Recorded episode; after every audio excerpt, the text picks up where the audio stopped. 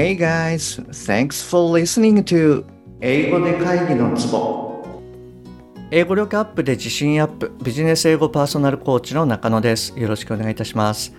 この番組ではネイティブの単なる速い音の塊が理解できて要は何かっていうことがパッと口から出て日々の仕事が楽に楽しくなる。そういった英語力が必要な主にビジネスパーソン向けに配信しております。はい、えー、じゃあ今日は発音をやっていきますね。今日もクライアントさんとのセッションの時に気づいた内容をシェアさせていただきます。で今日聞いていただきますとまあ若干ですねマニアックな感じではあるんですけれども、えー、音的にこう非常に似ている比較級とか過去形ですね。はいこういったものの発音に関する違いこれのイメージが理解できると思いますのでぜひ最後までお聞きくださいね。本題の前に1点ご連絡させてください。この番組では英語上達に向けた様々な情報をお届けしていますが当然ながら全部はお伝えしきれていないです。ですのでそういったさらに深い情報は LINE のお友達向けにお伝えしております。もしあなたが番組の内容プラスアルファの Tips を受け取ってさらに深く知りたいっていうふうに思われましたらぜひ LINE の方を覗いてみてくださいね。え近々ですね皆さんにご好評のたった10問で一発解消。あなたのベストな英語学習方法はの診断ゲームも LINE の方でリリースします。よろしければご参加くださいね。はい、じゃあ本題に入っていきます。今回はですね、えー、先日クライアントさんと一緒にリスニングで取り組みました、えー、バイデン大統領がポーランドでスピーチした時、これを使ってご説明したいと思います。で、このスピーチの際にですね、あのプーティン大統領があの権力の座に座ってはいけないみたいな趣旨の発言をして、えー、日本でもニュースになったのであなたもご存知かもしれないです。ちょっとかなりですね興奮したような形で話しているので若干聞きにくいかもしれないんですけれどもちょっと聞いてみてください。はいどうぞ。For God's sake, this man cannot remain power. Ukraine and its people are in the front lines, fighting to save their nation. And their brave resistance is part of a larger fight for an essential democratic principles. はい、えっと、もう一度いきますね。はい、どうぞ。For God's sake, this man cannot remain power. Ukraine and its people are in the front lines, fighting to save their nation. And their brave resistance is part of a larger fight for an essential democratic principles. はい、えー、でここで何を言っているかなんですけれどもあの次のようなことを言っています。For God's sake, this man cannot remain in power. Ukraine and his people are in the front lines fighting to save their nation. and their brave resistance is part of a larger fight for an essential democratic principles と言っております。えっと、もう一度言いますね。For God's sake, this man cannot remain in power. Ukraine and his people are in the front lines fighting to save their nation, and their brave resistance is part of a larger fight for an essential democratic principles はいと言っておりますで、 えー、今日はですねこの中のほんの一部なんですけれども、えー、larger fight をピックアップしてみたいなと思います。でこの部分だけをちょっと再度聞いてみてください。はいどうぞ。Larger fight. はい。でこれなんですけれども、えー、large fight なのか larger fight なのか、これかなり聞き分けにくいですよね。で、まあ意味で考えたらですね、まあどっちでもいいので、えー、large fight が取れれば、えー、正直全然問題ないと思ってます。で、今日はですね、あえてまあそんなところをやってるわけなんですけれども、ポイントは、えー、large, large これの語尾の部分ですよね。large と larger の場合、まあ、発音的にはですね、まあ、今言ったように large と large なので、まあ一応のこう違いはあるんですけれども早く発音されるとほとんど同じに聞こえると思うんですね。なのでこの音素での聞き分けっていうのはほとんどできないというふうに思います。でえじゃあどうすればいいのかっていうところなんですけれどもここではですねリズム感を意識していただきたいなというふうに思います。でどういうことかっていうと、えー、large fight これはですねそれぞれのこの頭にですね一拍があるイメージですね。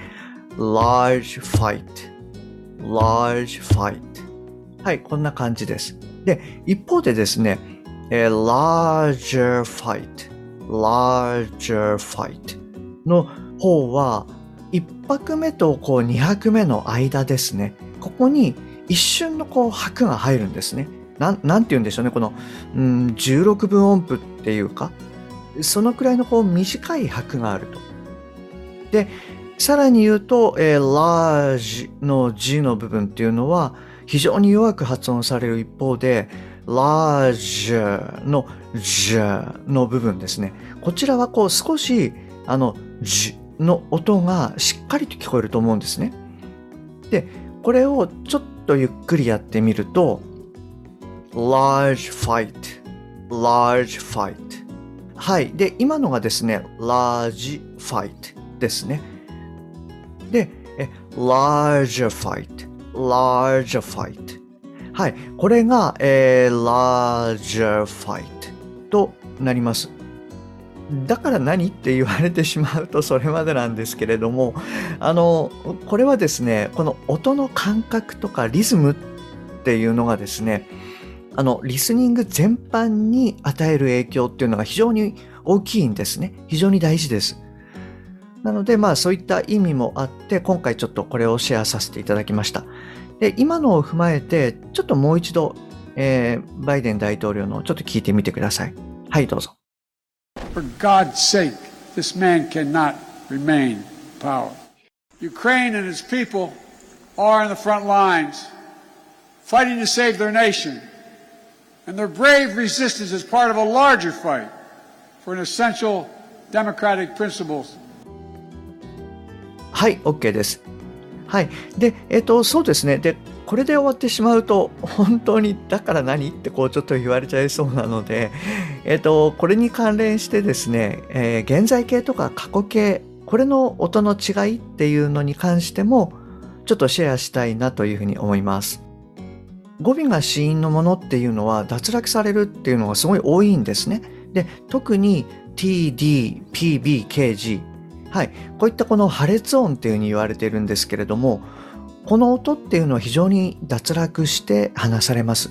で、従ってですね、この過去形の ed がついた後に、そうですね、例えば to が来る場合、はい、あの、過去形だったのか現在形だったのかどっちだろうっていう感じで、もしかしたらあなたも迷ったことっていうのがあるかもしれないです。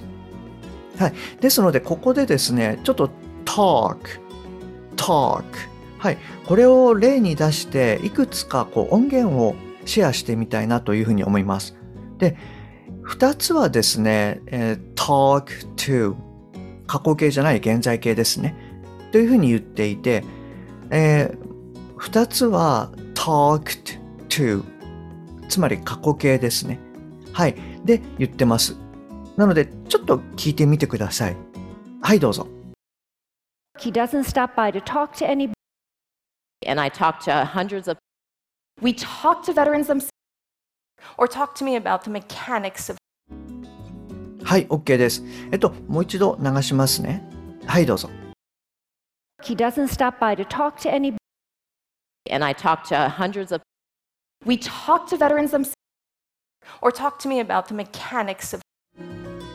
はい、あの、いかがでした 何番目と何番目が、えー、現在形で何番目と何番目が過去形かっていうの分かりました？まあ、もしくはですね、以前みたいに全部 talk to なんじゃないのみたいな、あの、以前も引っ掛け問題があったし、で、えー、あなた思われるかもしれないんですが、ちゃんと入ってます。で、答えを言いますと、2番目と3番目、こちらがですね、過去形になってます。1番と4番が現在形です。で、これって音的になんかこう違いって分かりました？いや、こんなの分かんないよって思われたあなた。はい、あの、正解です。これ、音としてはですね、これも基本的に一緒なんですよね。で、どういうことかっていうと、えー、過去形の talked の発音っていうのは talk の後にっていう t 音がつくんですね。ですので、まあ現在形も過去形もですね、えー、どっちも talk っていうふうに発音するんですね。同じです。で、過去形は t が単に後ろにつくと。で、後ろに t っていう t の音がつくんですけれども、後ろにですね、to っていうのが来ているので、その前にある t の音っていうのは脱落しちゃうんですね。したがって、talk to も talked to も同じ音になっちゃいます。はい。じゃあ次にですね、えー、start をちょっと聞いてみてください。はい。こちらもですね、あの、現在形と過去形がそれぞれこう2つずつ入ってます。ですので、何番目と何番目が、え、現在形か、で、残りが過去形かっていうのをちょっと確認してみてください。じゃあ行きますね。はい、どうぞ。We get to start to work on the next.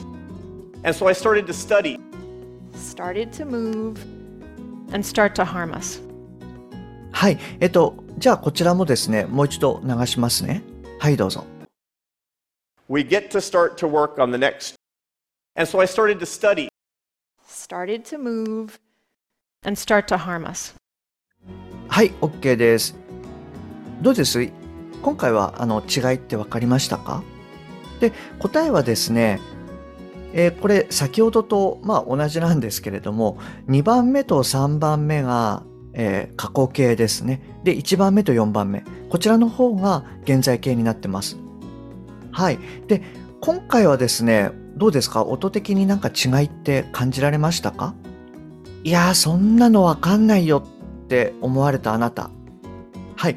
えー、今回はちょっと残念です。はい。あの、実は音でこれはわかるんですね。えっ、ー、と、start。はい。現在形ですと、今のような発音になるんですけれども過去形で後ろにこう ed がつくと started started はいっていう風な音になりますつまりどういうことかっていうと過去形の方は start の後ろに、えー、発音で言うと id がつくような感じですね。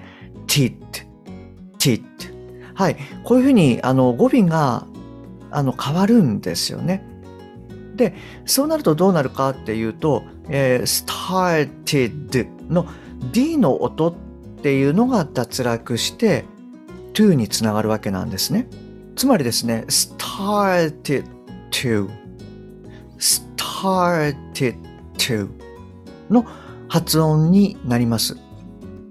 はい。で、さらにですね、もう一歩ちょっと踏み込んで考えると、よくあの T 音はですね変わりやすいっていうふうにお伝えしてるんですが、えー、打行とかラ行に、えー、変わりやすいんですよね。でそうなると、えー、さっきの started to started to がですね started to started to のように、えー、音が変わると。で、ここでですね、ちょっともう一度あの start、現在形の方を考えてみたいんですけれども、単純にこの語尾の t が脱落するだけなんですね。なので、start to, start to のような発音になります。で、先ほどの started to, started to と、何でしょうね、これ違いってかなり出てくるかなというふうに思います。はい。じゃあ、これを踏まえてですね、えー、再度 start to と start to の違い、これをですね、聞き分けてみてください。じゃあ、いきますね。はい、どうぞ。We get to start to work on the next. And so I started to study. Started to move and start to harm us. はい、OK です。えっと、今回ですね、えー、現在形、過去形プラス to のケースっていうのを見てきました。で、この場合はですね、過去形のその ed の発音ですね。これに母音の i を含む音。つまり、うん、そうですね、start とか、えー、visit, attend。はい。こういった単語に関してですね、どのようにこう聞き分けるかっていうようなことをやってきました。で、えーちょっと一点ですね、気をつけていただきたいんですけれども、今回はこう後ろにですね、to が来るものをお伝えしたので、仮にですね、後ろに、まあ、at のような母音で始まるような単語、これが来るとまた状況が変わってきます。例えば、えー、work の場合はですね、まあ、現在形が work で、過去形で、えー、worked なので、K のところまではこう一緒なんですよね。なんですけれども、後ろに at のような母音で始まる音が来る場合、これはですね、連結の仕方っていうのが変わるので、はい、それぞれの発音というのが変わってきます。まあ、どういうことかっていうと、えー、work at, worked at, work at, worked at はい、こんな感じで、まあ、変わっていくと。はい。ですので、こう、まあ、基本的な考え方として、こういったこう、後ろにですね、母音が来る場合っていうのは、まあ、通常の連結と同じっていうふうに考えていただければいいと思います。はい。ということで、じゃあ今日はですね、この辺りで終わりにしますね。今日も最後までお聞きいただきましてありがとうございます。もし今回のが役に立っていれば、ぜひ購読ボタンを押してくださいね。番組に対するご感想、ご質問などはすべて LINE 経由でお受けしております。また、冒頭にお伝えしました番組のプラスアルファの Tips などもお伝えしてますので、よろしければ私の LINE を覗いてみてください。番組の説明欄に URL を記載しております。もしくは、アットマーク、しげ -eng-coach でお探しください。また、もしあなたのお近くで英語が聞けなくて困ってる、英語がパッと話せなくて辛い、電話会議が大変という方がいらっしゃいましたら、ぜひこの英語で会議のツボを教えてあげてください。一人でも多くの方にお役立ちいただけると嬉しいです。Okay, that's all for today. Thanks for listening. See you next time. Bye bye.